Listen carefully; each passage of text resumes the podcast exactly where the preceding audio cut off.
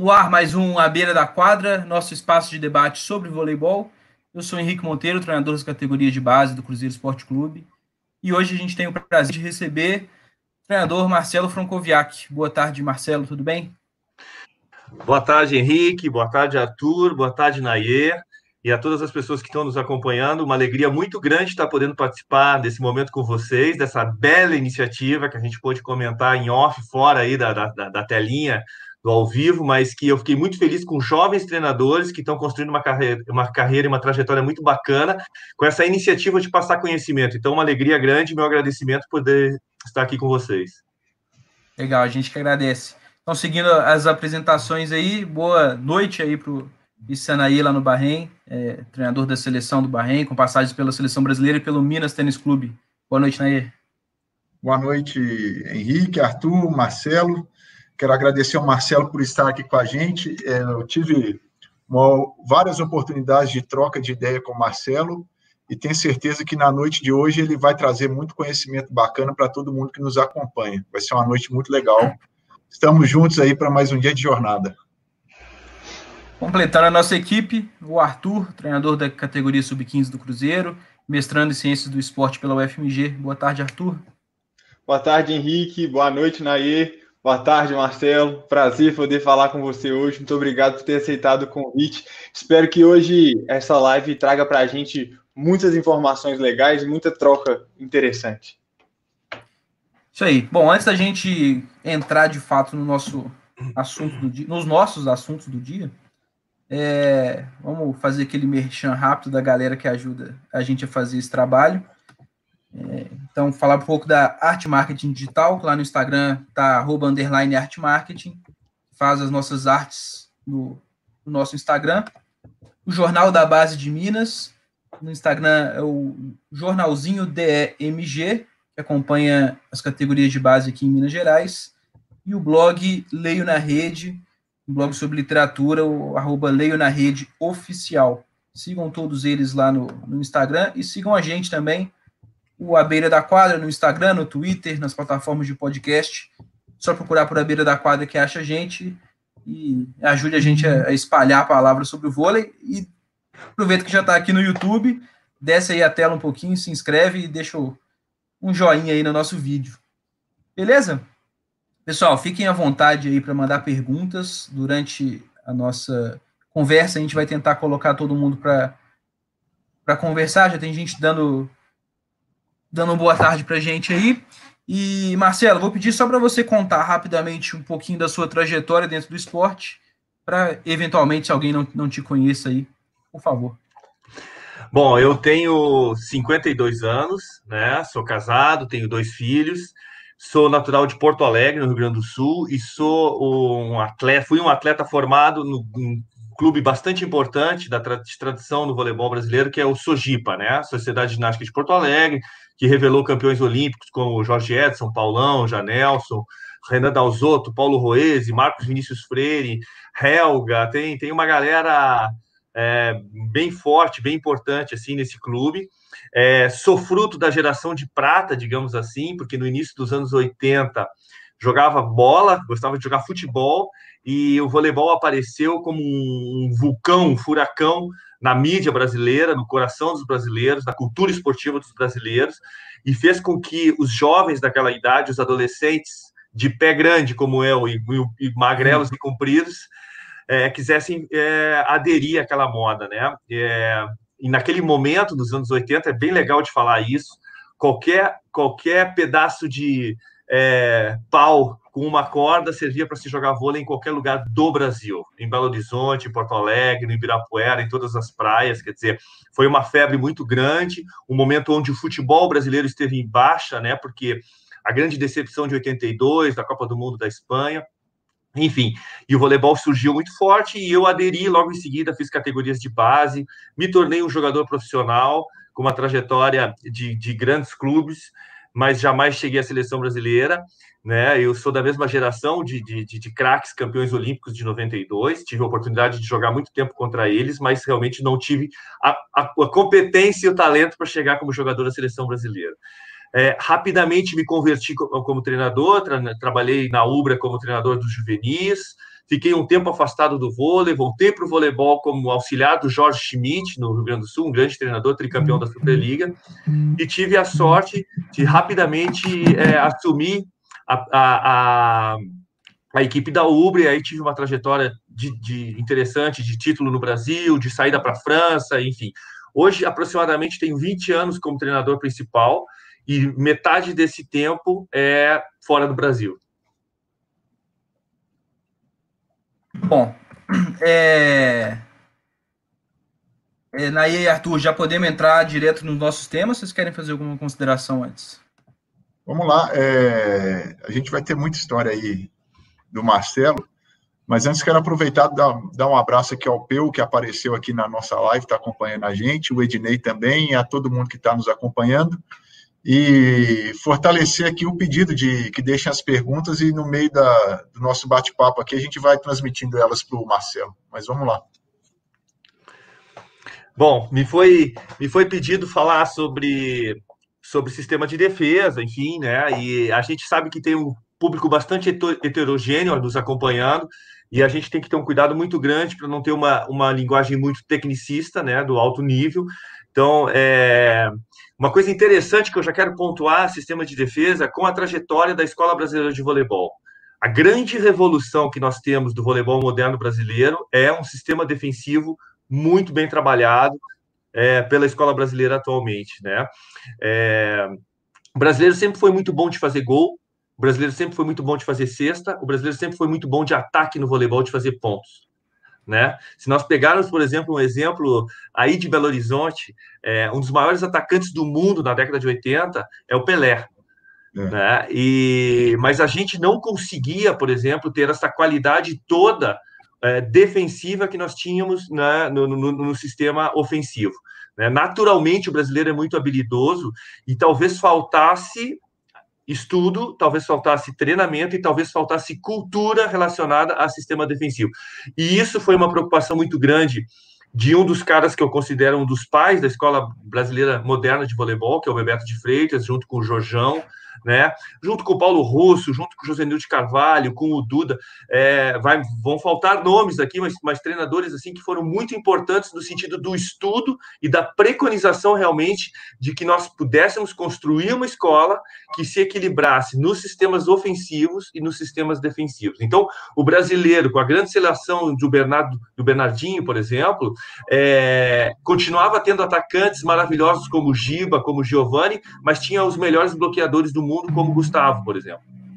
Né? Então, é, é, é, muito interessante a maneira como a gente conseguiu esse talento, trabalhar esse talento do brasileiro, é, e fazendo com que nós, um povo que não é tão grande, não é tão forte, né, como os europeus, por exemplo, do leste europeu, a gente conseguisse se destacar tanto no sistema de defesa. E aí surgem ícones como o Sérgio Escadinha, né? Surgem jogadores do nível do Serginho, é, ex-líbero do Sada, enfim, nós temos é, exemplos muito claros, muito claros de que a nossa escola hoje ela preconiza a globalidade, né? E isso é muito importante. É uma das coisas que me é cobrado lá fora quando eu trabalho lá fora, né?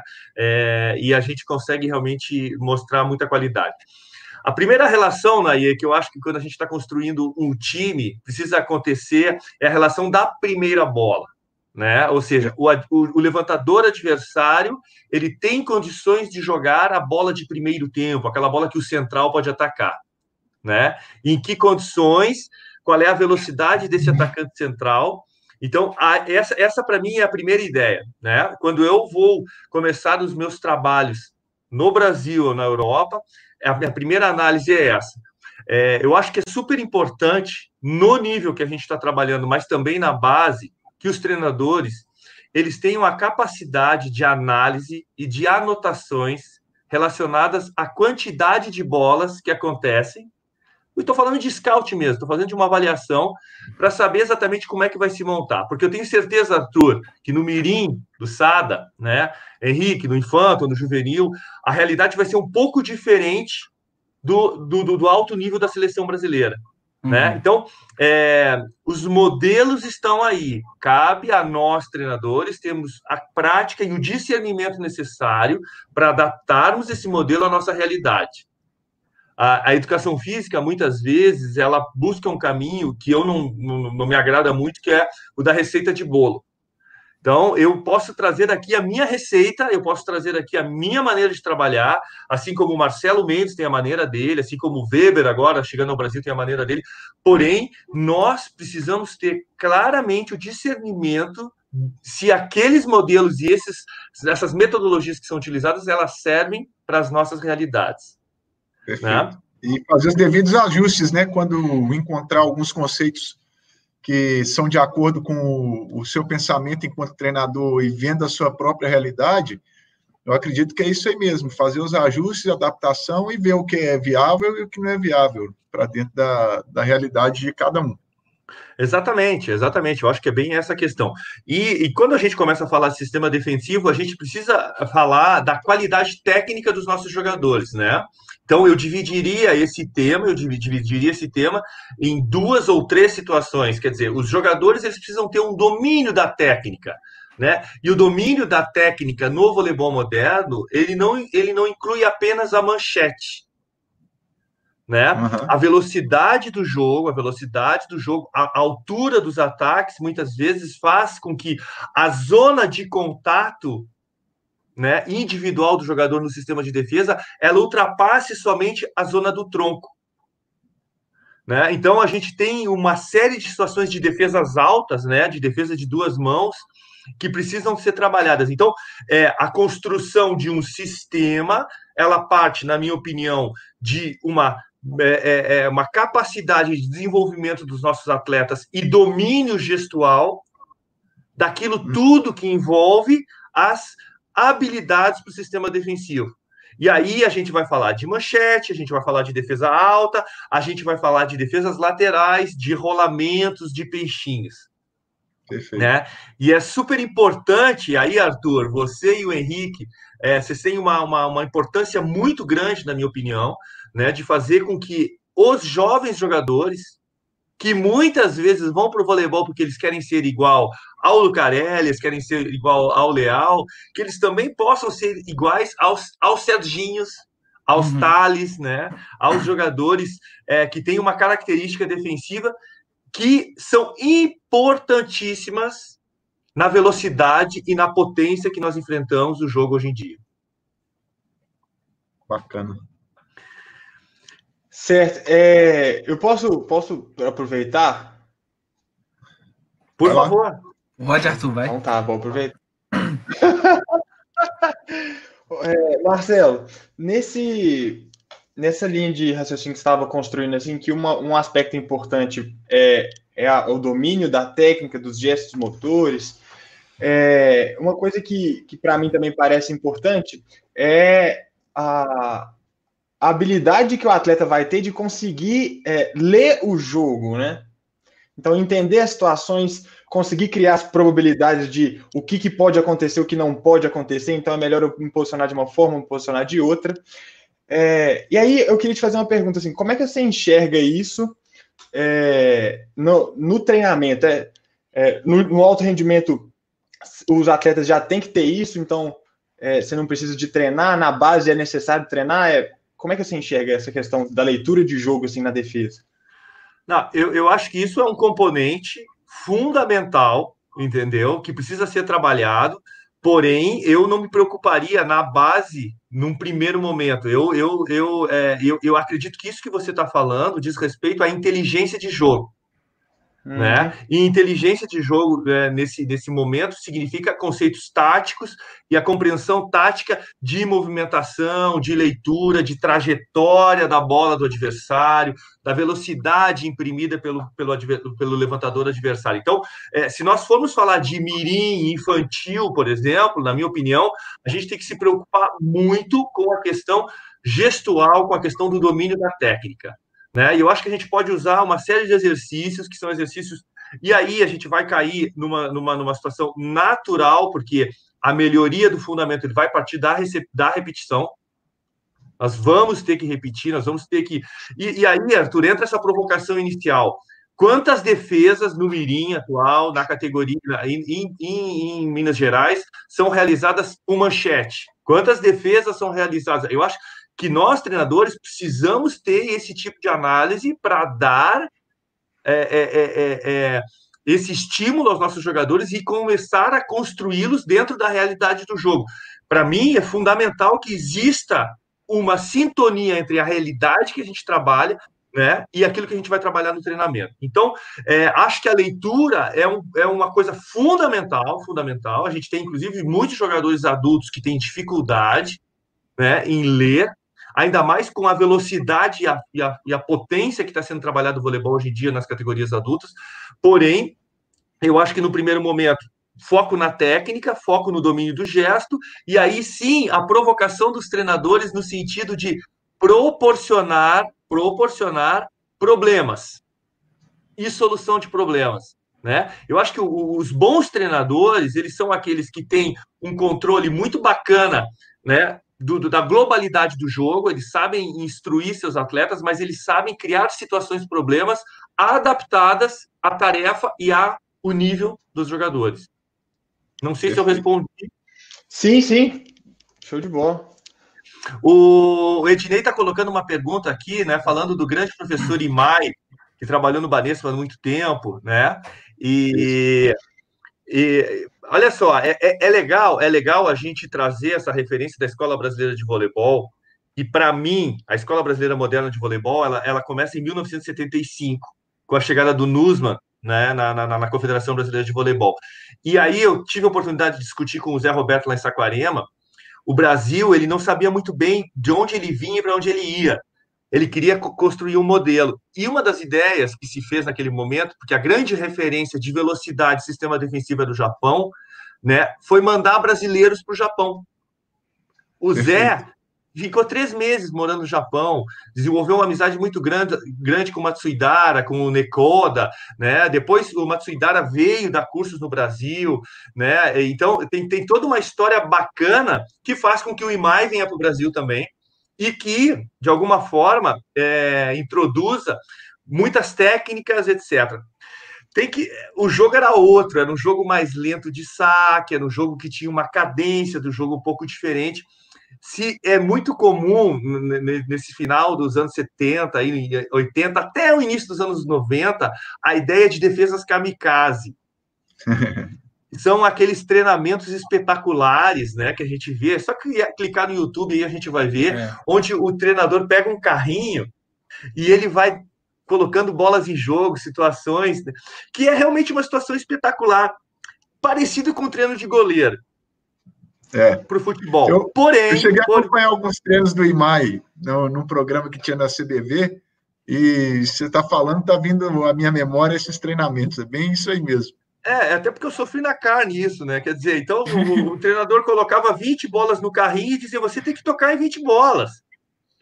Né? Aí se o treinador estava num dia legal, você ia. Mas se ele estava num dia ruim, ninguém conseguia. E aí, aí era joelho, cotovelo, é, queixo arregaçado, entendeu? Enfim.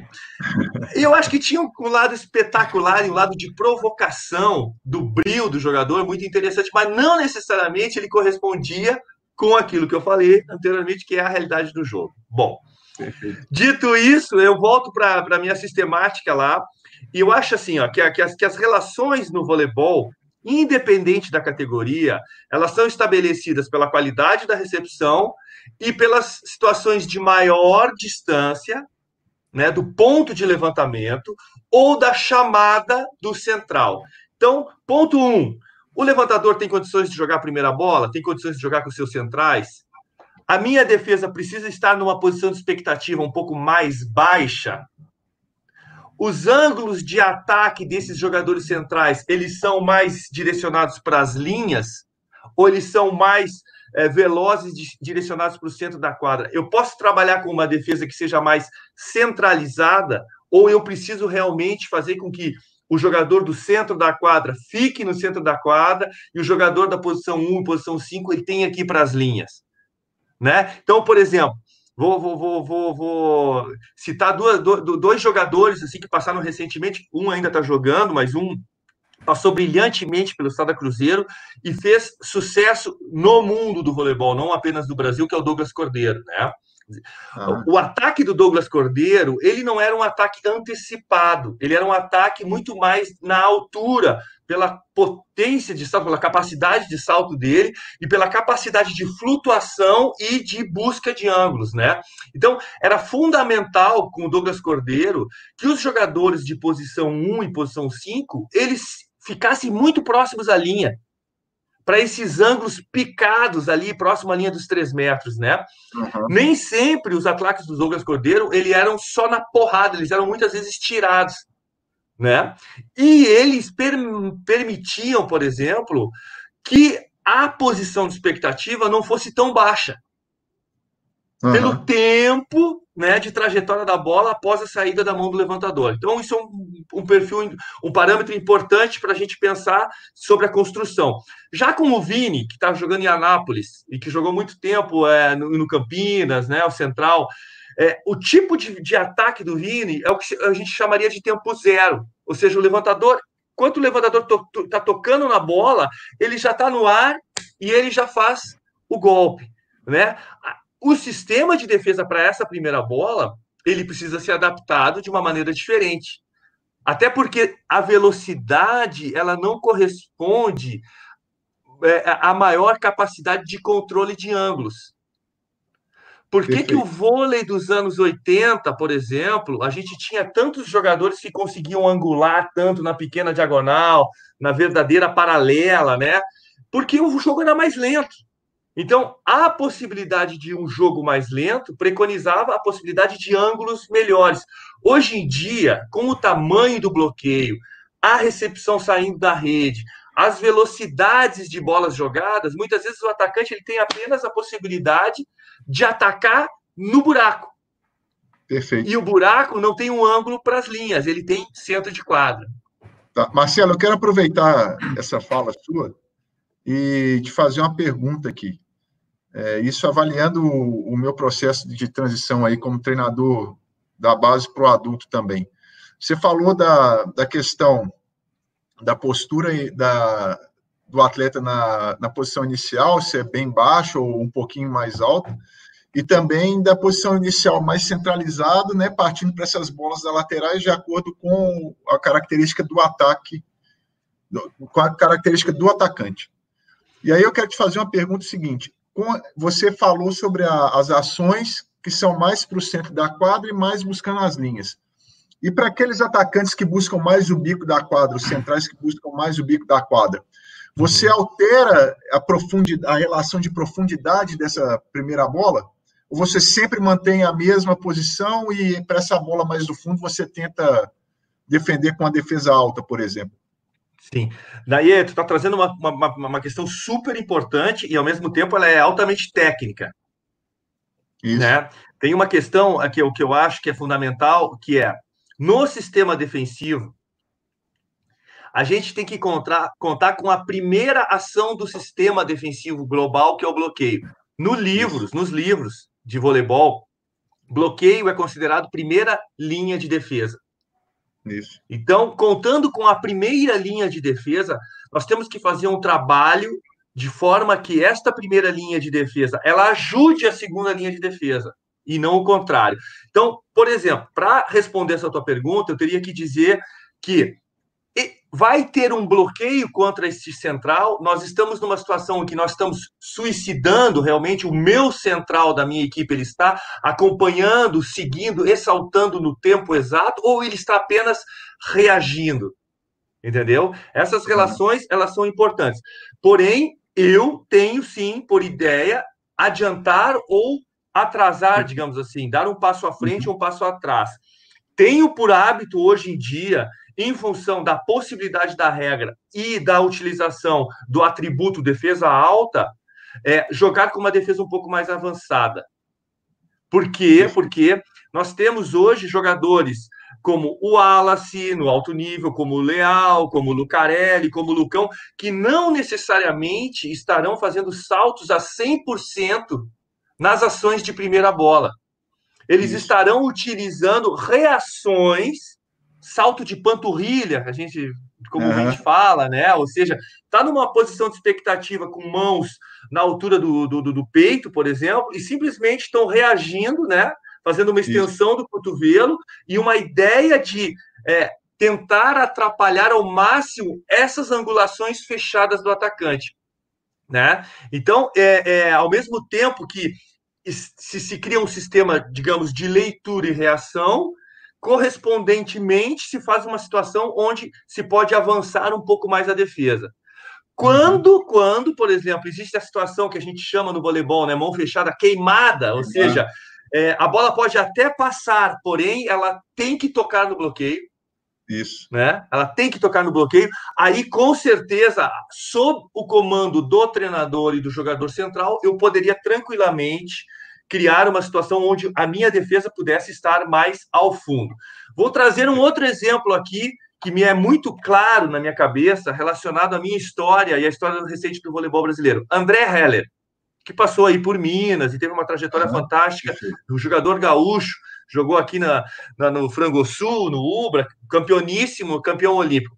André Heller, ele tinha uma bola positiva, que também era uma bola é, com uma certa altura, eu não diria que ela era nem tempo 2, nem tempo 0, ela tem tempo 1, um, ou seja, ele se antecipava bem, mas esperava um pouco né, o Sim. tempo para entrar, e o André atacava essa bola positiva muito em direção a 5 profunda.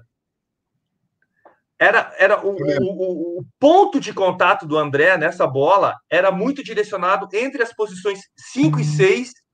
a um metro de distância da linha do fundo. Perfeito. Na minha opinião, não existia senso nenhum em ele sendo este atacante efetivo, com uma qualidade incrível, fazer com que a minha defesa de posto 5 fosse extremamente adiantada. Perfeito. Né? Então, é, é, é eu estou trazendo exemplos aqui, jogadores que passaram pelo voleibol, alguns que ainda estão ativos, mas isso é, é, é, volta a ser uma provocação relacionada ao, à realidade do Arthur, à realidade do Henrique, a tua realidade Sim. do Bahrein. Quer dizer, é, que, que no, é, uma das coisas que me ajudou muito a construir, por exemplo, além das discussões, é, um treinador que me ajudou muito, foi o Carlos Augusto, o Chiquita, por exemplo, a gente discutia muito sobre isso, foi pegar uma folhinha, uma folha em branco, como essa, com uhum. o desenho da quadra, o desenho da quadra, e fazer anotações de traços de onde a bola cai. Perfeito.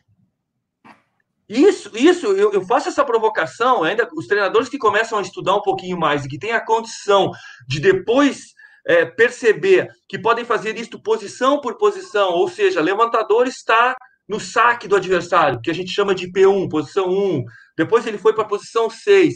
Se vocês criarem o hábito de fazer isso, vocês vão ver que as situações se repetem. Exato. E vocês exato. vão saber que vocês vão poder ter a identidade da construção do sistema defensivo de vocês dentro da realidade jogada. Isso.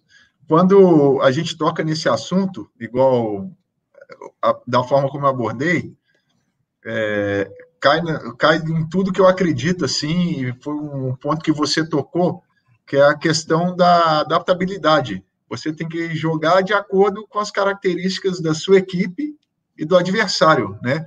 É, eu acho que todos os sistemas ele, eles têm que ser, têm que ser flexíveis para que você consiga potencializar a sua equipe. E eu fico muito satisfeito da sua resposta, porque vai de encontro de muitas coisas que eu penso.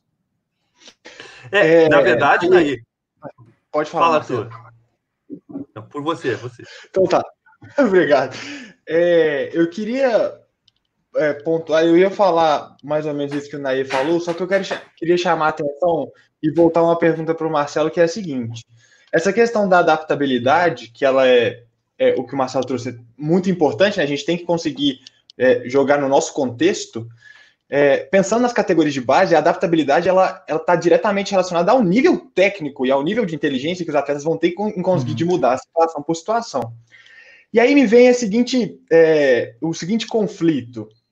É, dentro da categoria de base, eu trabalho em prol da generalidade, para o atleta ele ter diversidade de experiências, ou eu trago sempre para o meu contexto e faço ele aprender aquela situação naquele contexto e deixo para o próximo treinador, como no caso, meu, os meus atletas ano que vem serão atletas do Henrique, para que ele desenvolva um outro contexto, que é o contexto da categoria mais velha. Como é que você pensa essa questão, assim, Marcelo? O teu diretor te exige ser campeão estadual? Não. Eu já estou re respondendo metade da pergunta. É, então, então existe, existe nessa resposta que tu acabaste de dar frente à minha pergunta uma ideia de é, é, possibilidade de é, crescimento linear desse atleta. Foco então, no processo. Né? Exatamente, foco no processo. Você está traduzindo muito bem, você é um futuro mestre, doutor em educação física, e é muito bom falar com gente inteligente. O processo te dá Obrigado. a possibilidade de dar as nuances do controle gestual e introduzir sistemáticas que eu acho que vão ser aprimoradas na categoria futura. Um grande problema que pode existir é o seguinte: você dizer, olha assim, olha aqui, a bola de primeiro tempo, você, jogador da posição 5, você vai estar cravado na linha dos 3 metros.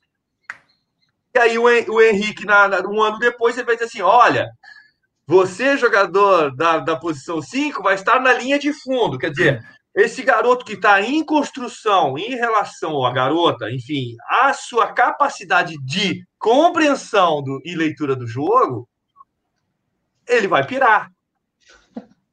Exato. Porque existe, existe uma necessidade de adaptação gestual muito grande se a defesa é próxima à linha dos três metros, né? Essa a linha, ou ela é mais ao fundo. Então, eu acho que é, tem que ter um cuidado muito grande com o processo. Você está falando uma coisa muito importante. Eu acho, Arthur, assim, acredito muito que os treinadores da base eles precisam ser bastante generalistas e precisam fornecer uma série de possibilidades, de possibilidades, entendeu? Para que esses jogadores desenvolvam os fundamentos, comecem a se adequar, inclusive, à cultura por exemplo, no Sada, vamos analisar o Sada. O Sada é uma das equipes que mais saca forte no mundo. O grande salto de qualidade do Marcelo Mendes frente ao Sada Cruzeiro foi a partir de 2012, quando ele faz uma renovação muito grande no time e ele traz jogadores que são muito mais fortes que nos anos anteriores em relação à agressividade de saque o grande, o grande, o grande legado, por exemplo, do Sada no primeiro momento era uma rodada de bola com o William que beirava a perfeição. Isso. Com jogadores como o, o Leal, jogadores como o Douglas Cordeiro, o Felipe, enfim, uma qualidade muito grande. Ao mesmo tempo que isso foi mantido, o acréscimo. Então, por exemplo, na sistemática do Sada, se isso no processo está estabelecido e vai ser passado para o juvenil, para o infanto, para o mirim, a agressividade do fundamento saque, por exemplo, é fundamental que esses jogadores eles estejam imbuídos de que muitas vezes eles vão enfrentar adversários que só, só terão condições de jogar bolas altas. Entendi. Exato. E em jogando bolas altas, muito provavelmente eles estarão jogando contra situações de bloqueio composto.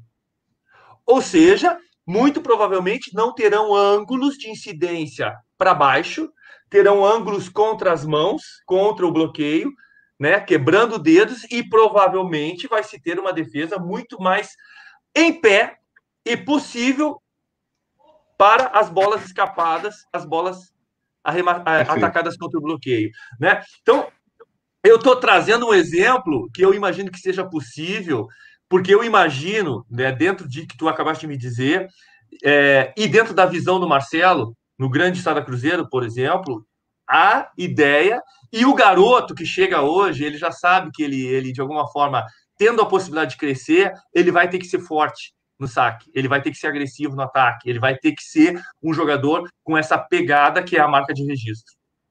Show de bola, Show. excelente análise.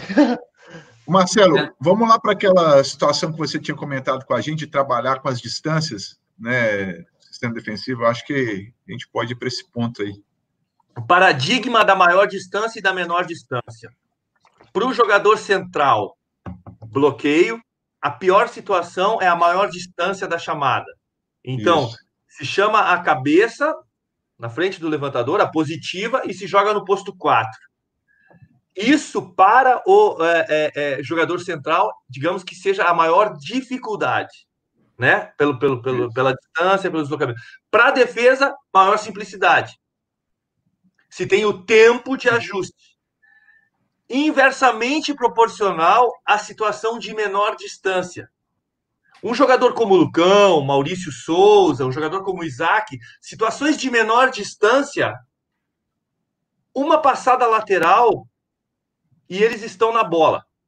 Eles têm a possibilidade de fazer esta primeira linha de defesa, né, no bloqueio e tocar. Porém, para a defesa é muito mais complicado de você se adaptar nas questões dos recos, que a gente chama dos recuos, né? A situação de menor distância, por exemplo, você tem uma situação de tempo atrás com o, o Isaac na seleção brasileira. O Isaac vem rasgando aquela potência toda, aquele, aquela qualidade de salto. O cara toca 3,70. É, Simon, que jogou há pouquíssimo tempo aí em Belo Horizonte, por exemplo. E você tem na sequência um jogador vindo do fundo, como o Wallace, por exemplo. O cara do posto 5, primeiro ele tem que rezar umas Maria um Pai Nosso, porque. E segundo, ele não tem tempo de reco. Literalmente não tem o tempo necessário. Então, aí, por exemplo, é, é, é fundamental do estabelecimento dessa realidade do jogo que a gente está falando, desse jogador ele ter sido trabalhado, por exemplo, nas diversas categorias para chegar no nível adulto, se confrontar com uma situação dessa e com uma passada lateral, por exemplo, da primeira para a segunda ação na menor distância, somente fazer um, um, uma ação de uma defesa espalmada, por exemplo.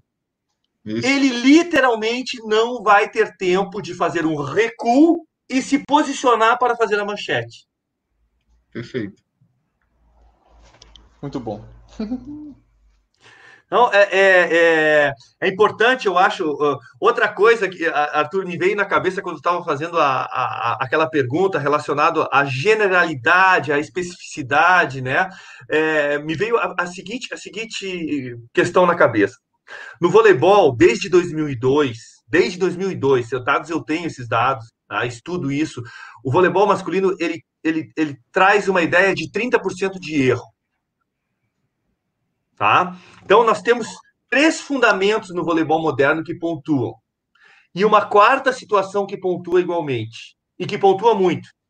Nós temos, pela ordem, ataque pontua, saque pontua, bloqueio pontua. E o erro do adversário. Essa quarta ação na, é, diretamente ligada à primeira. Quanto mais agressivo o saque, maior possibilidade do adversário errar. Porém, eu sei que times extremamente agressivos da Superliga Brasileira, Superliga Polonesa, Italiana, Russa, pouco importa, a média vai estar entre 6 e 8 erros.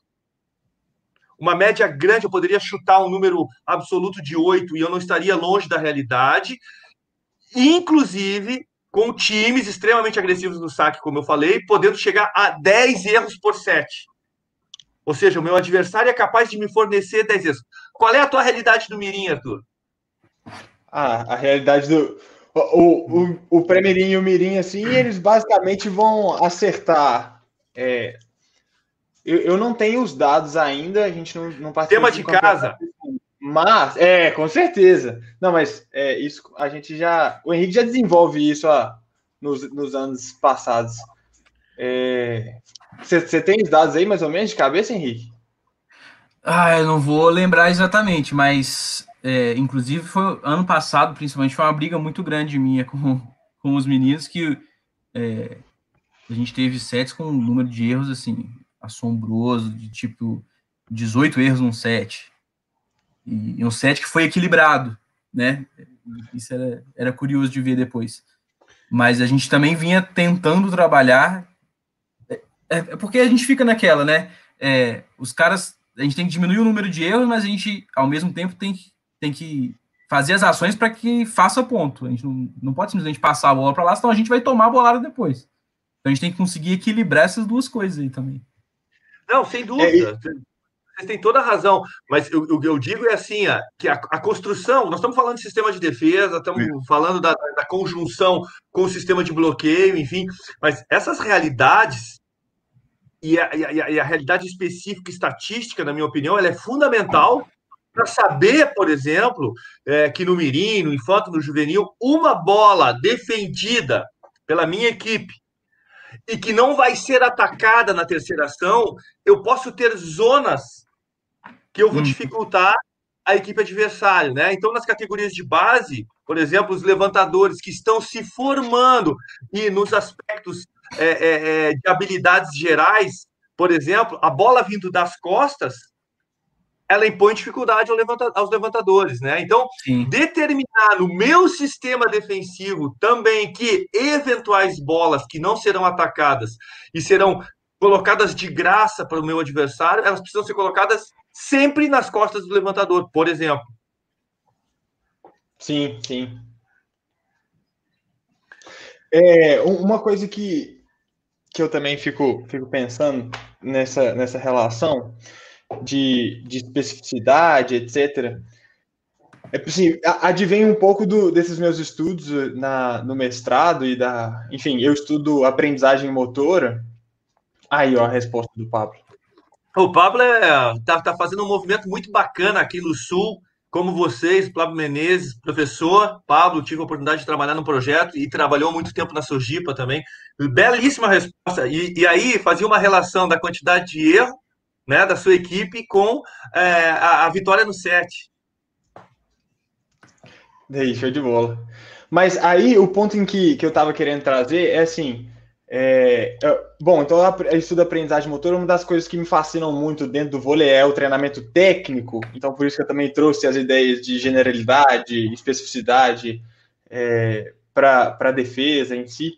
É, e com relação à relação do sistema defensivo, né, na, do complexo de, de complexo 2, etc., onde que está o sistema defensivo com o saque, né? É, a relação de, da, da, própria habilidade que o atleta vai ter para conseguir desempenhar um saque suficiente, é, suficientemente bom para gerar é, uma situação provável de defesa, é, é o que está relacionado com o que o Henrique falou, né? Tipo, o nível técnico dos meninos da categoria de base, que é uma realidade diferente, e como que a gente vai treinar eles no sentido de é, exigir que eles tentem gerar uma situação que seja ruim para o adversário e que possibilite a nossa defesa, mas que com o nível técnico às vezes não é suficiente, então vai errar mais só tentando passar a bola do que necessariamente conseguindo gerar um problema para eles. É, é, uma, é uma situação em que a gente convive, né? É, é um, paradigma, é, um, é um paradigma muito interessante, Arthur, e, e você, ao mesmo tempo que você está me colocando a pergunta, você já está me dando a resposta pelo seguinte, tá? Guardadas as devidas proporções e das categorias e as intenções dos garotos que chegam, tá?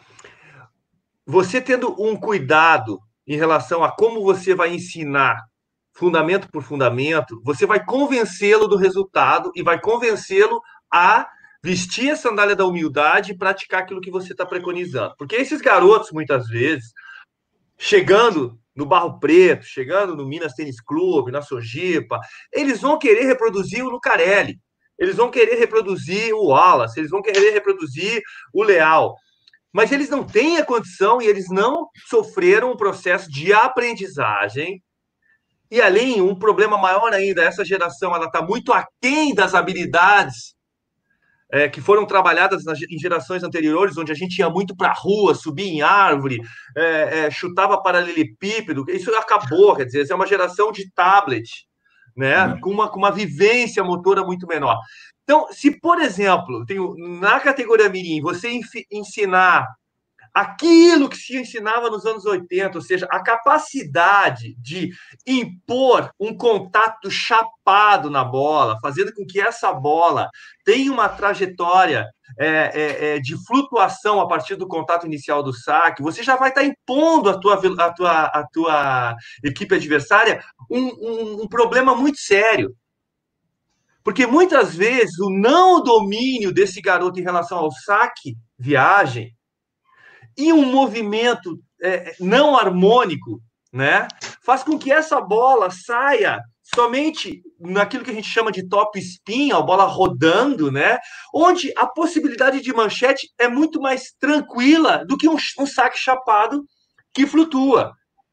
Então, é, é, é, aí entra o papel do treinador, a figura do mestre, no sentido de orientar e dizer: olha só, nós temos etapas a serem cumpridas, e nesse momento você vai se desenvolver nesta técnica específica para que você, em dominando o tipo de challenge, de desafio proposto ao jogador, você tenha condições, você tenha condições de passar para a etapa seguinte. É, é óbvio que isso não é uma fórmula de bolo, como eu disse anteriormente, e a gente precisa convencer. Então, papel nosso de treinador, né, e hoje a gente tem ferramentas muito mais tranquilas, né, Arthur? Ou seja, com um iPhone, com um Samsung, qualquer aparelho de telefone, a gente consegue filmar e mostrar ali no treino Sim. e passar uma imagem e de repente Sim. fazer um comparativo. Olha só, você está querendo copiar o jogador da seleção italiana, seleção brasileira, mas olha o teu movimento. Aprenda a se enxergar para que a sua aprendizagem ela possa ser mais eficaz. Sim. É, eu, eu vou Vou fazer uma pergunta agora, mas aí eu vou deixar os outros falar também, porque só eu falo. é, mas é pra, vou voltar à, à ideia que o Nair tinha, é, né, já tinha trazido, porque eu também já tinha saído, que é a ideia do, do, da, das distâncias, né, do paradigma que você, que você tinha, que você colocou em relação ao levantamento. É, e ainda também, agora assim, trazendo para formação dos atletas, né? Eu queria te, te perguntar assim: a, a gente já passou por alguns algumas lives aqui em que a, os treinadores eles enxergam é, a eficiência no, no, no, ataque, né, em si, comparando ataque contra ataque, é, que é, ela seria um, ela teria um peso maior do que é, para a vitória nos jogos, do que na no, a eficiência no sistema de contra-ataque. Isso uhum. a, a, aparentemente em, nas categorias de forma geral, assim. É, mas aí o que eu queria te perguntar é basicamente é essa relação. Como que, a, como que você pensa, tipo assim, é, o quanto que a, os, nós treinadores da base a gente desempenha, a gente coloca esforço no treinamento da defesa sabendo ou tendo mais ou menos um pressuposto de que ganha o jogo é o ataque? Eu, eu, eu acho que a gente ganha o jogo nos diversos fundamentos, né? Eu acho que um ataque de complexo 1, de side-out, resposta extremamente técnica, tá? Sim. Ele te dá a liberdade de arriscar mais. Tá? Para quem acompanha um pouco de voleibol, para quem acompanha um pouco de voleibol e que tem um pouco de, de memória aí, tá? Eu dirigi o Minas Tênis Clube com o Marcelinho levantando, num dos melhores momentos do Marcelinho, né? É, no final da carreira dele. O Marcelinho com o Lucarelli, sobrando com o Henrique, com uma primeira bola incrível, é, com o Philip Regelec, que eu trouxe. Era, era, tinha uma combinação de tempo Costa do Henrique com o Philip, era brincadeira essa bola aí.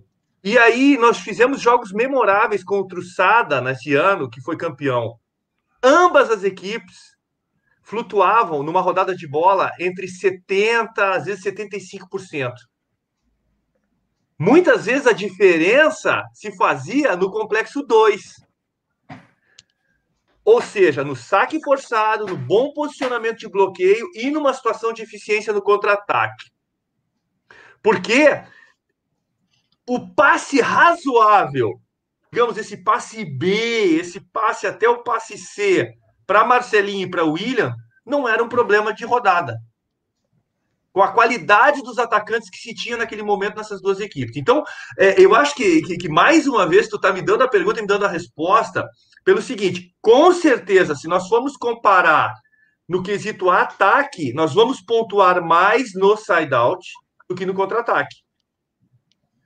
Porém, porém, no complexo 2, a partir de um saque bem colocado, um bloqueio bem posicionado e uma defesa eficiente, nós vamos induzir muito erro ao adversário.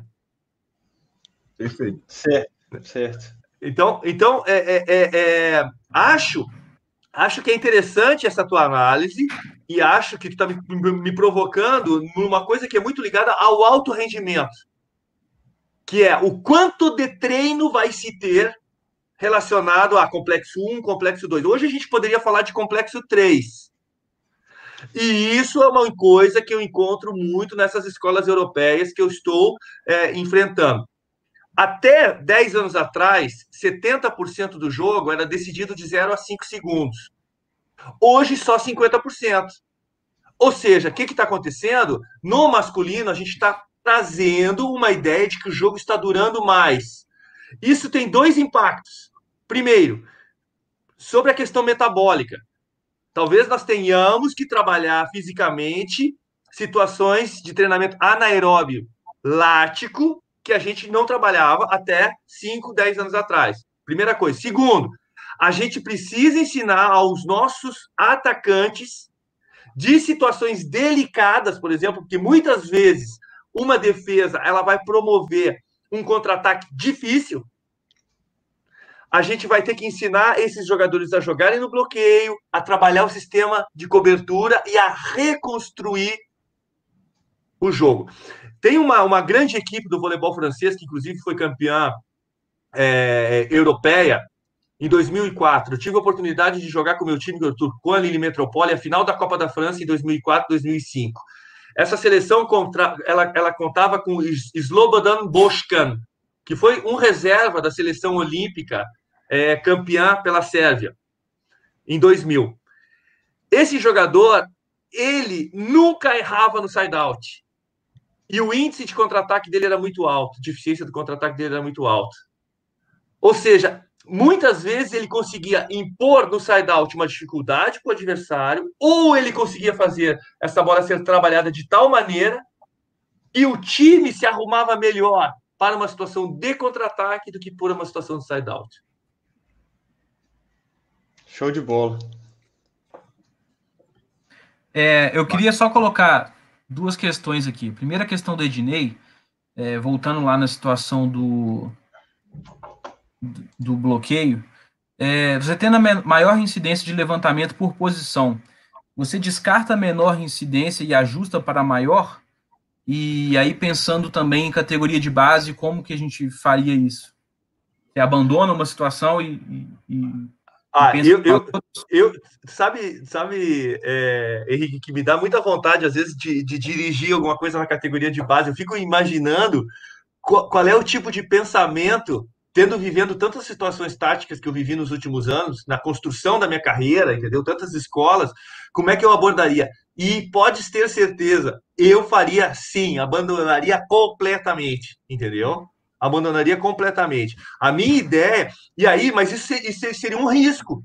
Isso não seria legal, porque talvez eu estivesse eliminando dos garotos a possibilidade de leitura que foi colocada pelo Arthur. Isso, isso que eu ia colocar. De compreensão é... do jogo, tá entendendo? Então eu não posso, é, é, seria assim, cometer o crime de ter uma cabeça de jogador, é, é, de treinador profissional, querendo transformar em pequenos robôs jogadores que estão se construindo.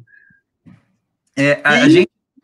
Isso é uma discussão muito grande, por exemplo. Eu, eu, eu falei um tempo, falei, semana passada eu dei uma aula, e daqui a pouco aí a gente pode passar para esse tema. É, eu dei uma sim. aula na, na, Associação Nacional de Treinadores de Voleibol de Portugal, né? E eu falei de um exemplo, de uma situação que, que é importante e que eu repito aqui. Não quero ser mal interpretado, tá? Mas muita gente copiou os modelos de Zé Roberto e Bernardo olhando o que se era publicado em YouTube, etc., como se aquilo fosse possível de ser aplicado na pirâmide de informação. E isso pode ser um erro muito grande. Os modelos de Zé e Bernardo, eles funcionam para o mais alto nível. E por trás daquilo houve toda uma construção, inclusive técnica e tática, daqueles jogadores ao longo da trajetória deles para que eles pudessem exercer aquele tipo de treinamento. Perfeito. A situação do, da escola brasileira de voleibol, que é uma escola que propõe um volume, uma alimentação, uma alimentação muito grande de bolas, por exemplo, não necessariamente ele, ele pode ser aplicado sem nenhum tipo de restrição e de questionamento nas categorias de base, correndo-se o risco de uma aceleração do processo e uma especificidade muito cedo que, é, na minha opinião, eu, vai. Eu acho boa. que é uma discussão longa isso aí, mas com relação ao bloqueio, essa ideia que você, que você posicionou de acordo com as suas experiências, sua, em, em, o seu interesse, assim, a, a, a, questionamento de dirigir uma equipe mais jovem. Eu lá no Minas com as equipes infanto, que foram as minhas, os meus últimos trabalhos, né? Eu, na fase classificatória dos torneios, eu não colocava esse tipo de, de situação, mas quando a gente chegava na fase final, semifinal, aí a gente colocava isso entendeu? Porque aí eu trabalhava a questão né, generalista da, da situação, mas também quando chegava na fase semifinal e final, eu trabalhava aquela questão do vencer, né? Claro. E aí a gente equilibrava a balança aí. Eu acredito que era uma boa estratégia para o momento. Até, até legal você estar tá falando isso, Naia, porque a gente teve junto no Minas, né, entre 2010 e 2012, e eu, eu, eu vi muito treino da base. Eu acompanhei bastante. muito a base. E o Marcelo Melado, ele veio e saiu do feminino, ele, ele teve a, o convite da minha parte e do departamento de voleibol para se integrar ao masculino como estatístico e ele assumiu a categoria juvenil. E eu lembro muito desse nível juvenil desse ano, era altíssimo. Lucarelli, Otávio, Michel, né? É, e, e, eu participava dos treinos ali nesse nível, por exemplo, quando você tem um juvenil nesse nível, é. A identidade do treino do adulto para esse juvenil, ela é muito próxima. Exato. Né? A, a seleção sub-21 ou sub-23 brasileira hoje, é, reunida, ela pode jogar Superliga.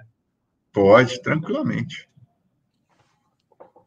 Ó, tem o. Eu acho que é o Euclides, um bonjour de la France. Ele tá me falando aqui, tá me mandando um abraço, é. né? E, assim, a França é uma escola muito bacana, muito bacana. O sucesso da França no nível internacional diz respeito a um belo de um trabalho técnico nas categorias de base, onde eles não são muito grandes, né? E eles são extremamente habilidosos, né? Uhum. Uma escola que valoriza, e aí eu vou trazer um termo do futebol que eu, que eu falo com frequência no voleibol, a posse da bola. Ou Isso. seja, o que fazer com a bola, o que fazer com a bola quando nós temos a possibilidade, né? Nas mais diversas situações. Esse jogo melado, esse jogo sujo, que é muito jogo utilizado sujo. pelos franceses e pelos polacos, eles são craques nisso. Acho que a gente está precisando dar uma incentivada nisso nos nossos garotos, né?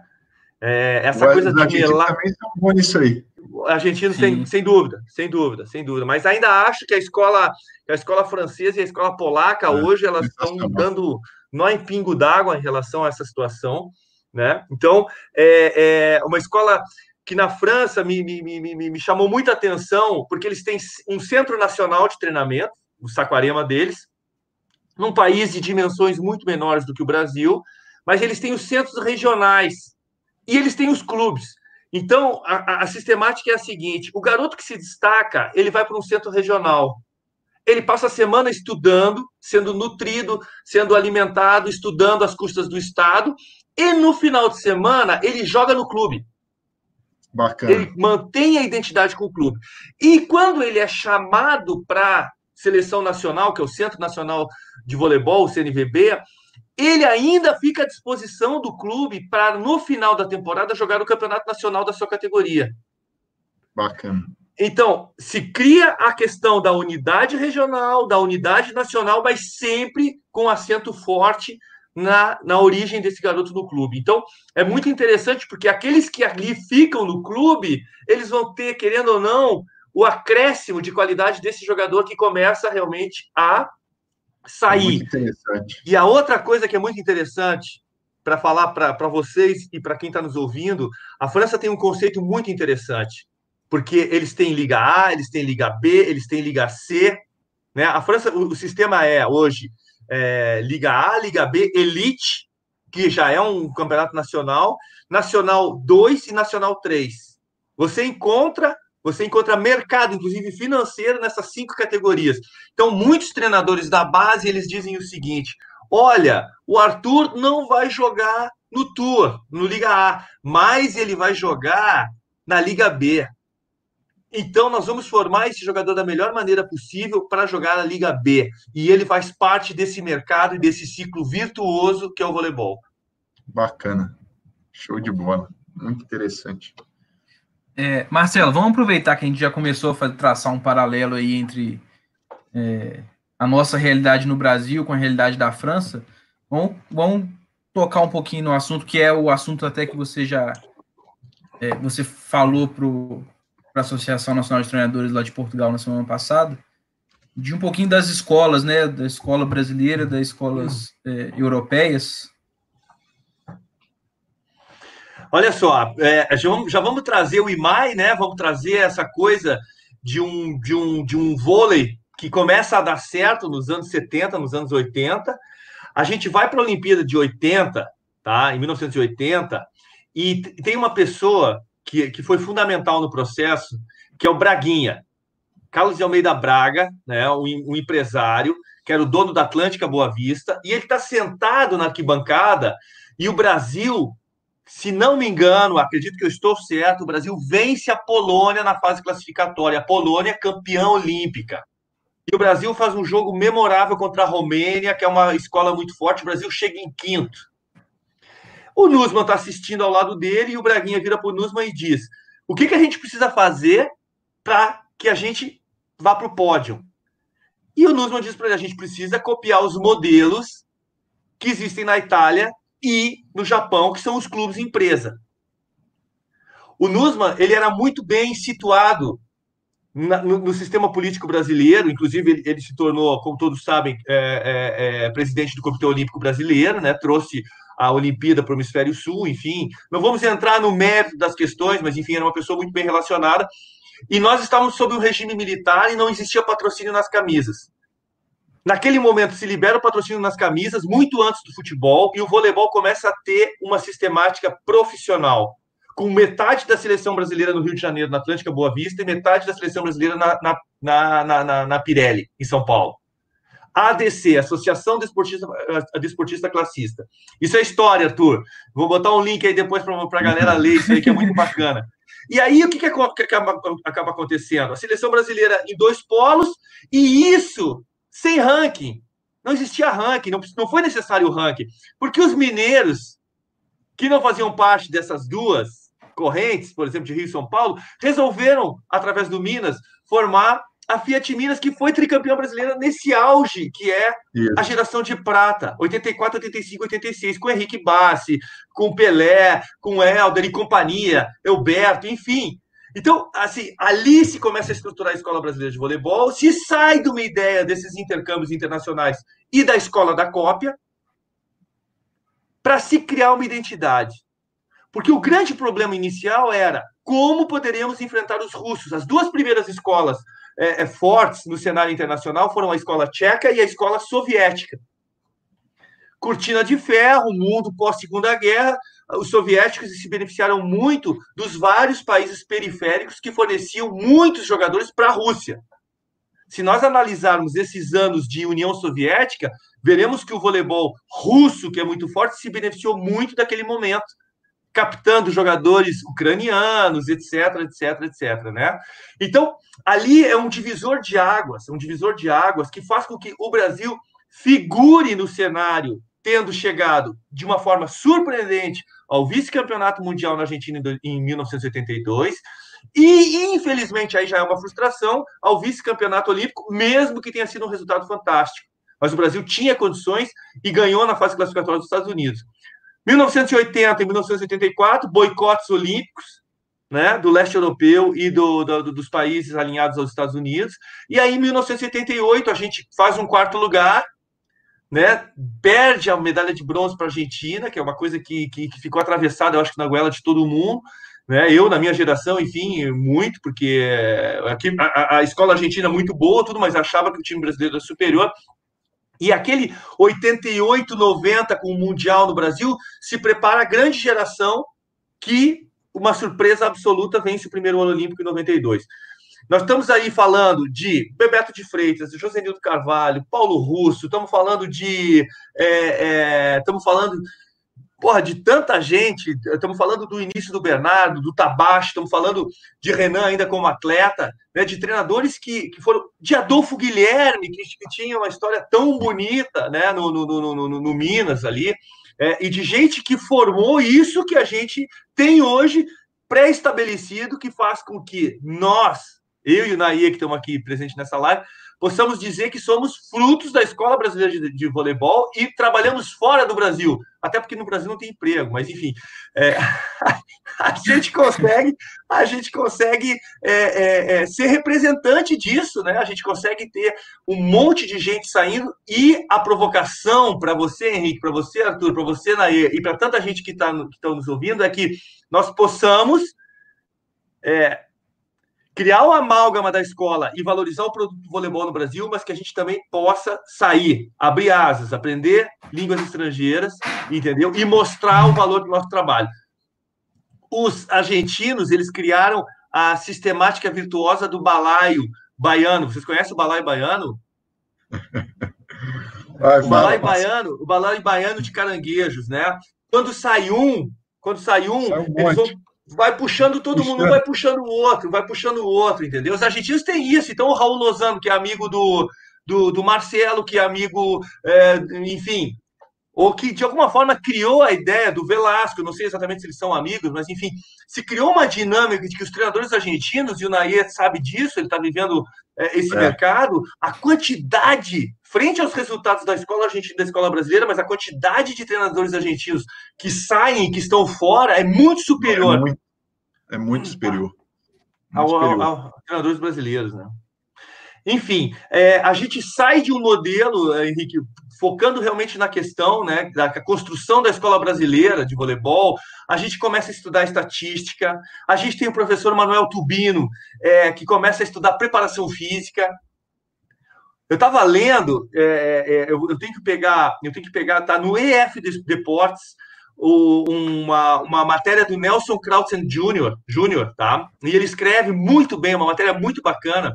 É, e ele fala assim: nesse momento, a, o primeiro mestre em educação física surge no Brasil. Quer dizer, o desenvolvimento do voleibol ele acaba acontecendo nas mais diversas possibilidades, nas mais diversos níveis, inclusive na preparação física. Porque é, eu, eu, eu, trago nas minhas palestras, falando da Escola Brasileira de Voleibol, uma imagem da rampa da Sojipa, Sociedade Ginástica Porto Alegre. A, a, a, Sociedade Ginástica Porto Alegre ela tem uma arena no, muito anterior à Arena Minas, por exemplo, né? Que tem nove ginásios ali, um conjunto de nove ginásios, e que ela tem uma subida lateral, um acesso lateral que é uma rampa, é, mais ou menos de 27 graus, 30 graus assim, de inclinação. É uma rampa, rampa horrível, de quase 50 metros de, de, de, de comprimento. Os russos, nesse momento, diziam que subir rampa fazia saltar. Então, eu deixei meus joelhos lá, Jorge Edson, Paulão, Janel, todos nós deixamos nossos joelhos lá, porque a gente subia a rampa. Mas subir rampa fazia ganhar. Tá muito subir correndo. Então, subir rampa fazia ganhar jogo, pô. Mas os russos diziam que era bom, então vamos subir rampa. Então, o que é bacana da escola brasileira é isso, eu acho. Inclusive, por exemplo, hoje termos treinadores argentinos no Brasil com um sucesso comprovado, é o caso do Marcelo, o caso do Horácio, o, o Weber voltando, é, que já foi inclusive campeão da Superliga também, é, é, que a gente possa analisar o que a gente é, que a gente possa consumir o que está chegando, que a gente possa olhar para fora nesse mundo globalizado e que a gente possa ter o discernimento daquilo que é bom para nós, mas com uma base muito interessante. A nossa preparação física é muito boa, o nosso sistema estatístico é muito bom, o nosso sistema de treinamento técnico é muito bom. Quer dizer, a escola brasileira ela é baseada numa possibilidade da conjunção do treino técnico, do analítico sintético com o global, muito superior, na minha opinião, a todas as escolas que eu já vi. Talvez não tão eficiente, mas muito superior. Perfeito. É, eu vou complementar essa análise que você fez, Marcelo. Eu acho que a gente tem que tocar num ponto quando você fala que a gente tem que estar abertos a, a voar, a, a ir para outro uhum. mercado. Eu acredito que a gente tem que se valorizar mais também, sabe? E, e esse tipo de capacitação e esse ganho do mercado exterior vai nos favorecer a essa valorização, sabe? E o outro ponto que eu vejo é que a gente tem que partir para um segundo momento, um te... na verdade, assim, é como, como você disse aí anteriormente, nós somos muito bons na parte tática, na parte técnica, na parte física e na parte estatística. Eu acredito que a gente, de uma forma geral, né, os nossos treinadores, nossos treinadores brasileiros têm que desenvolver um pouco mais da gestão de pessoas, gestão de grupo. Talvez eu acredito assim, eu trabalho, eu tive o, o privilégio de trabalhar com vários treinadores, né? No Minas, principalmente, ali, para mim foi um laboratório enorme. Eu trabalhei com sete treinadores no adulto diferentes, quantidade de metodologia, de visão, de perspectiva diferente. E eu tive contato com alguns treinadores argentinos também, e eu vejo que, de uma forma geral, a gente está um pouquinho atrás nesse, nesse quesito aí. E eu vejo que há já um movimento de todos os treinadores para o desenvolvimento dessa parte. Então, eu acredito que a gente tem que nos valorizar no que nós somos bons e tentar estar atentos aí ao que o mercado está exigindo da gente. Né? Eu concordo com você, nós temos aí três brilhantes treinadores argentinos, eles contribuem muito para o mercado brasileiro, mas eu acredito que é, existem treinadores capazes tam, brasileiros também de estarem nesses, nesses postos que eles estão ocupando hoje.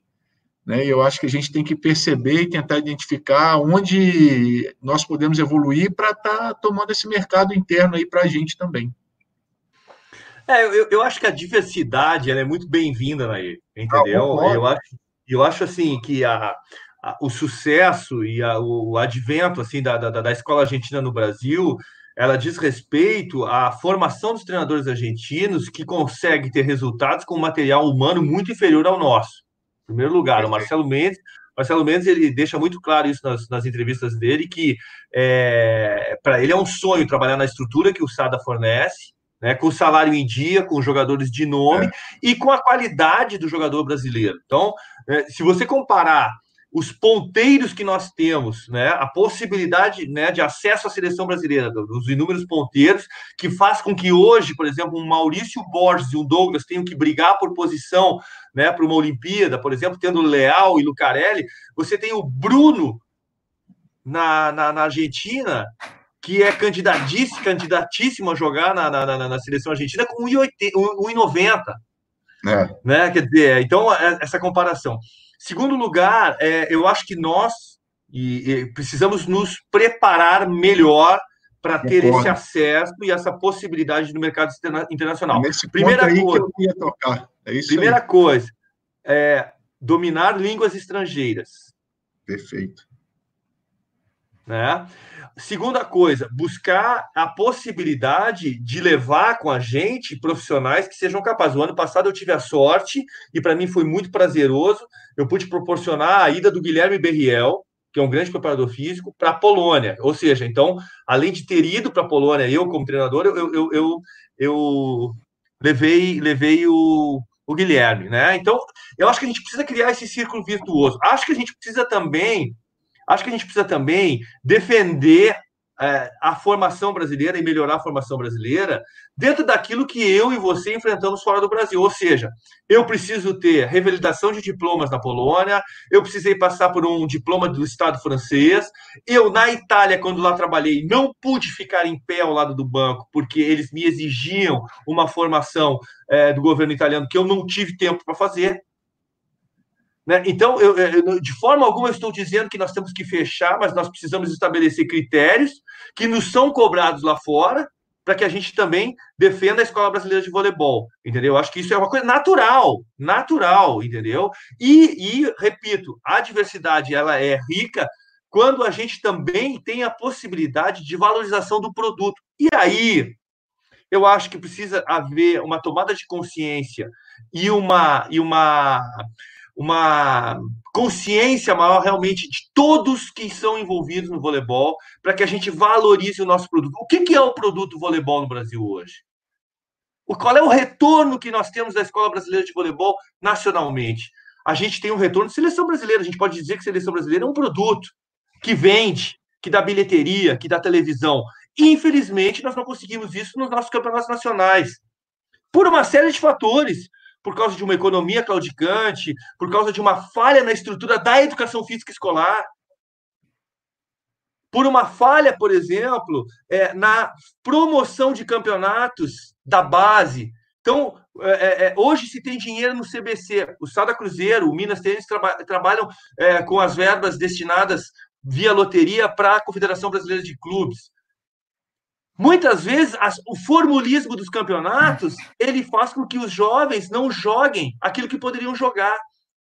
Então, Naí, eu estou traçando um monte de coisa aqui, uma, uma, uma série de, de, dados e de, de, de argumentos que eu acredito que envolvem a formação do treinador brasileiro, a formação do atleta brasileiro, a maneira como a gente interpreta o voleibol, que vai fazer com que nós possamos, sim, melhorar a nossa, a nossa participação no mercado interno, mas também buscar mercados alternativos. Sinceramente, renovei na Polônia e dentro da realidade que se, que, que, que se apresenta o voleibol brasileiro hoje, não me vejo tão cedo voltando. Perfeito.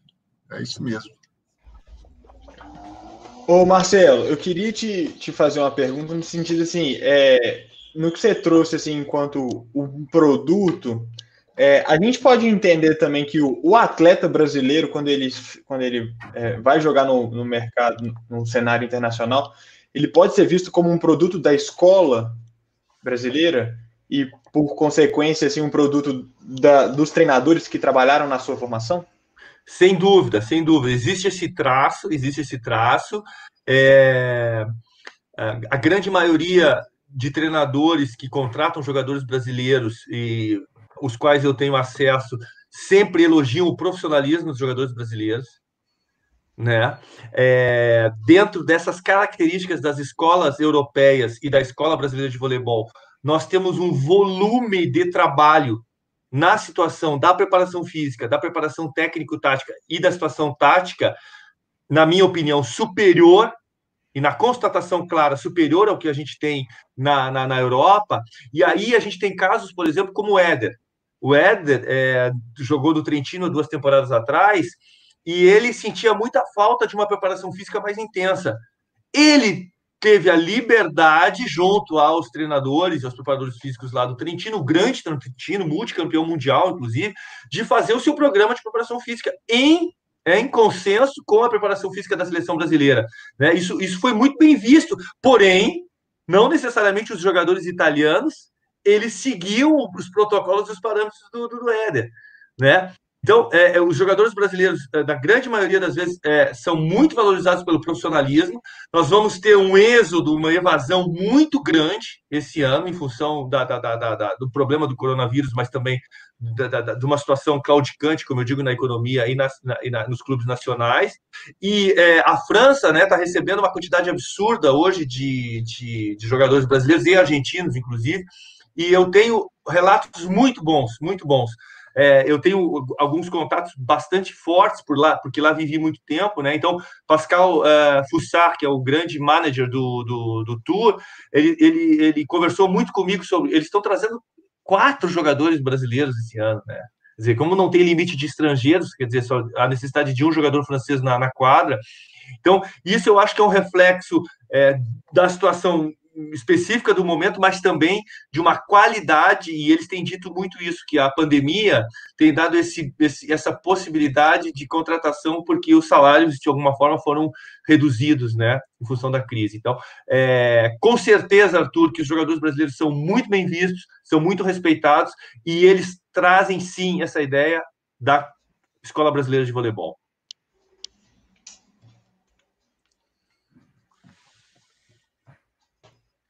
Ah, a Maria Tereza está colocando uma questão aqui, que é uma bela de uma pegadinha, né, Tereza? Minha amiga Tereza, que trabalha no Mato Grosso.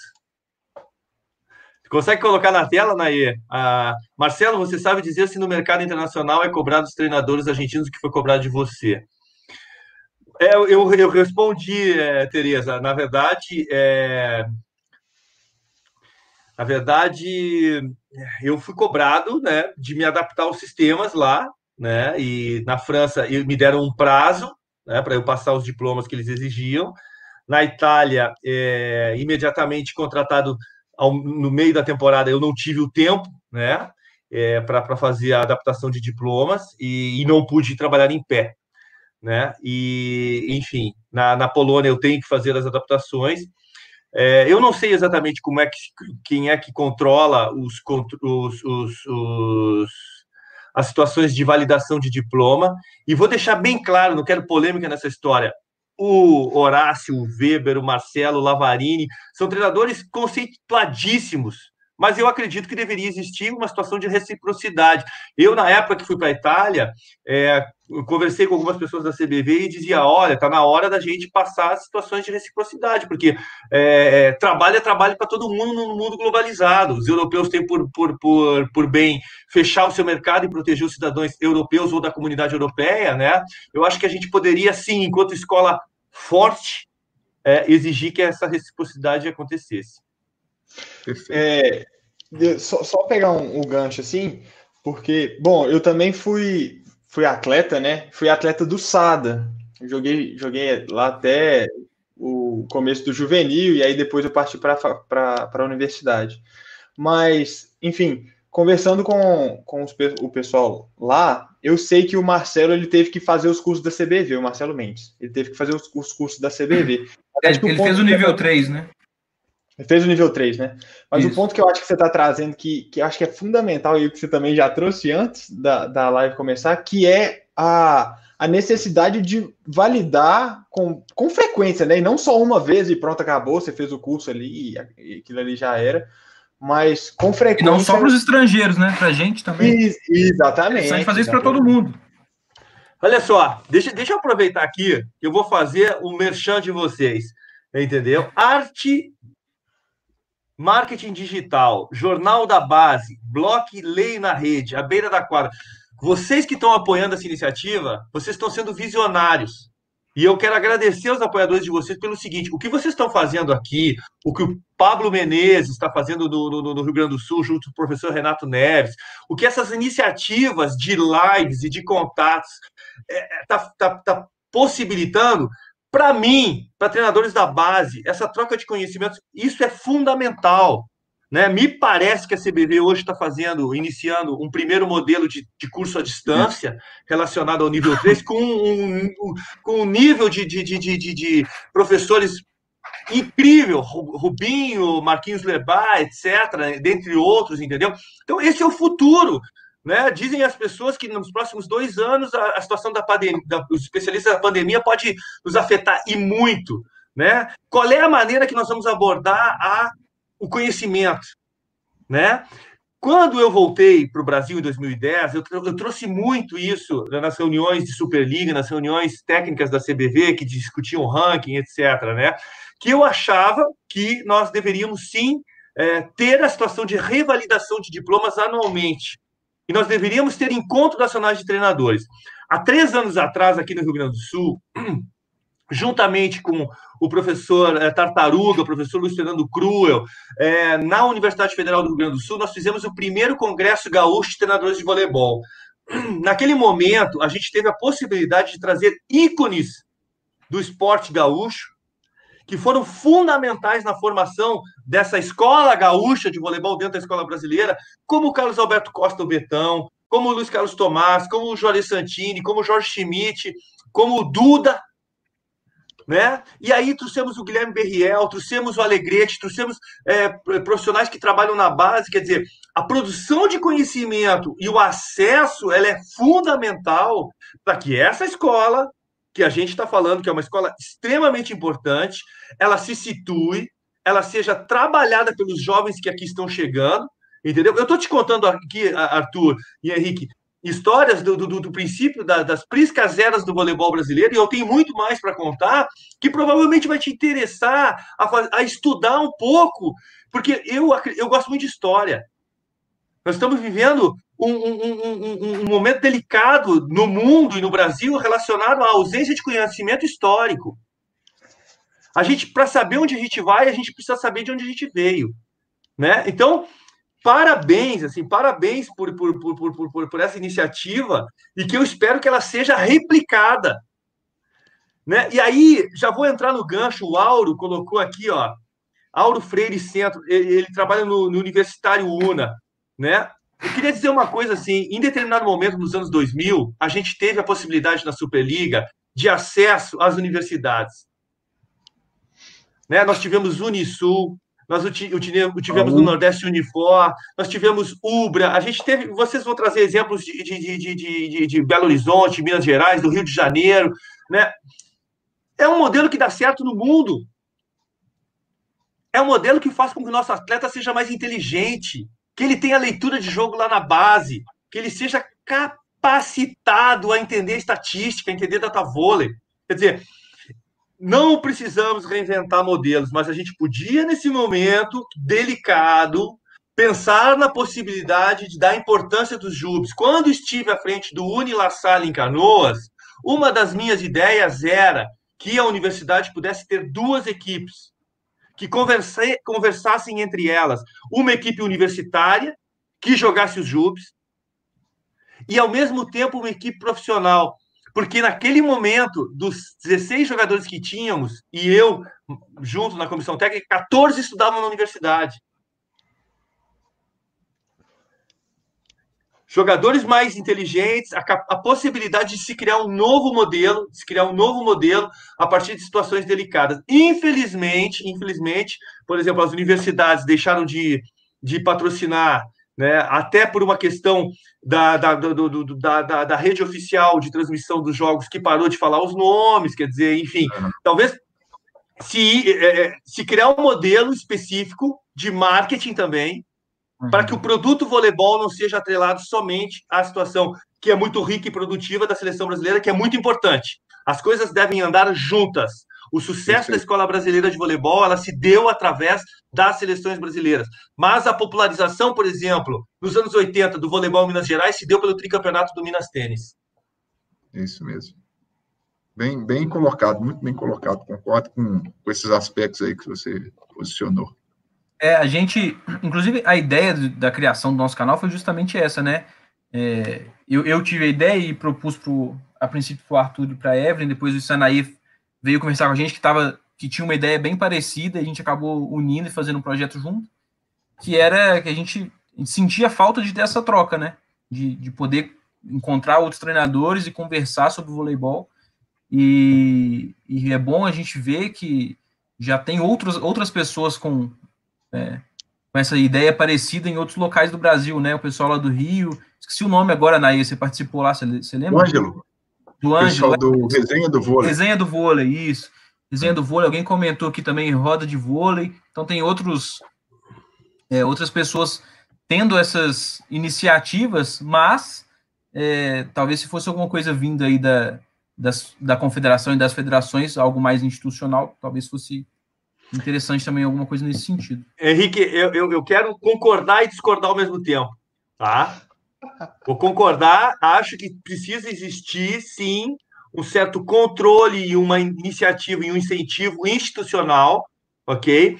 Porém, numa situação de mercado livre, sistema capitalismo, entre aspas, que o mercado se autorregula, a gente precisa, a gente precisa de iniciativas que mostrem o voleibol, né? Tem gente colocando aqui, ó, por exemplo, o Auro mais uma vez faz um comentário legal o sucesso do voleibol brasileiro se deu da escola brasileira no início dos anos 80 com a geração de prata e resultados contra escolas tradicionais e com uma mediatização incrível da parte do Luciano do Vale, chamado Luciano do Vôlei, onde famílias sentadas à frente da televisão, num sábado à noite, assistiam jogos que duravam três horas, quatro horas.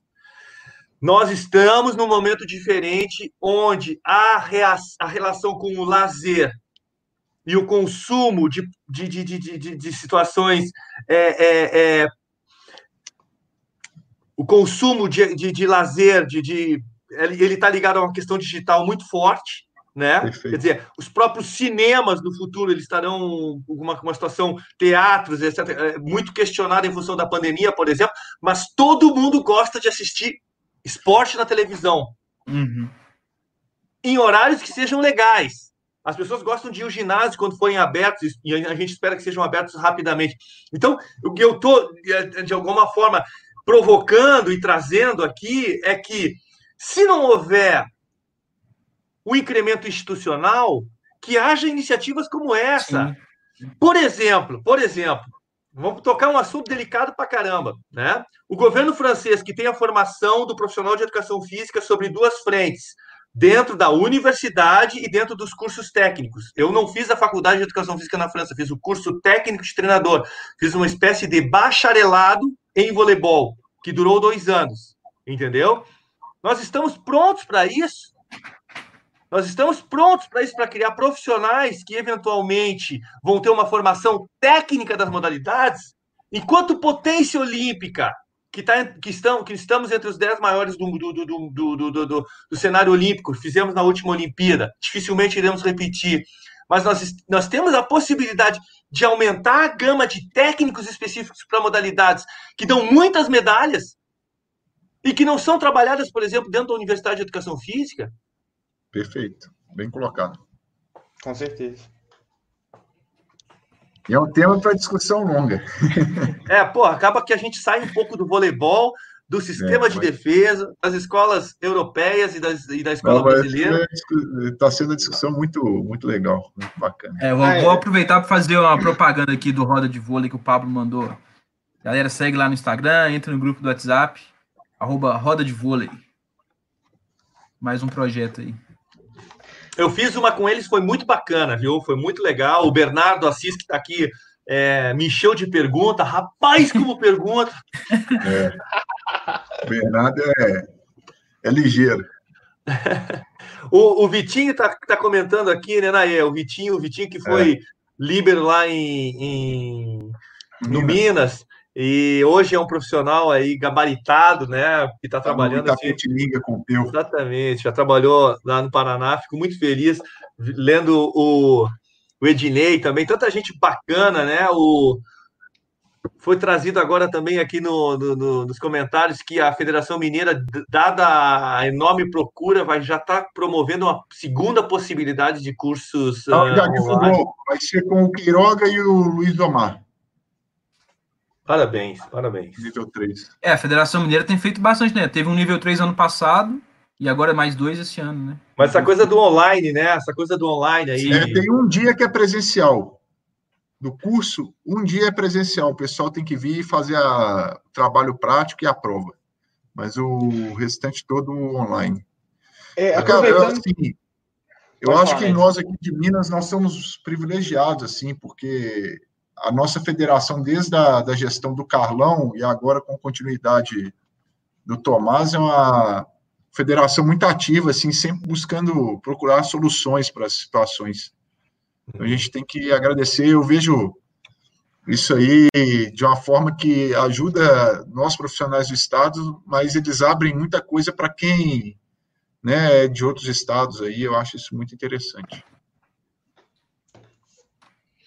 Boa. Então... Ah, a Maria Tereza, agora que eu entendi, eu achei que era a minha colega Tereza treinadora, né? mas eu vou dar um abraço e um beijo para ah. a dona Maria Tereza, que está acompanhando o filhão Arthur aí.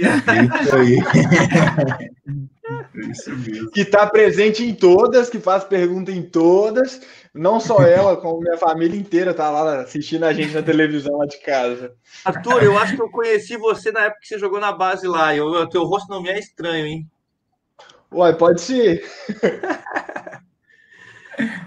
Galera, ó, na boa, eu estou muito feliz assim de estar tá, tá conversando com vocês. Eu sei que daqui a pouco vocês vão ter que encerrar, caminhar para o encerramento é. aí, mas eu queria agradecer a oportunidade, entendeu? E, e, e, dizer que iniciativas como essa realmente eu acho que são muito bem-vindas.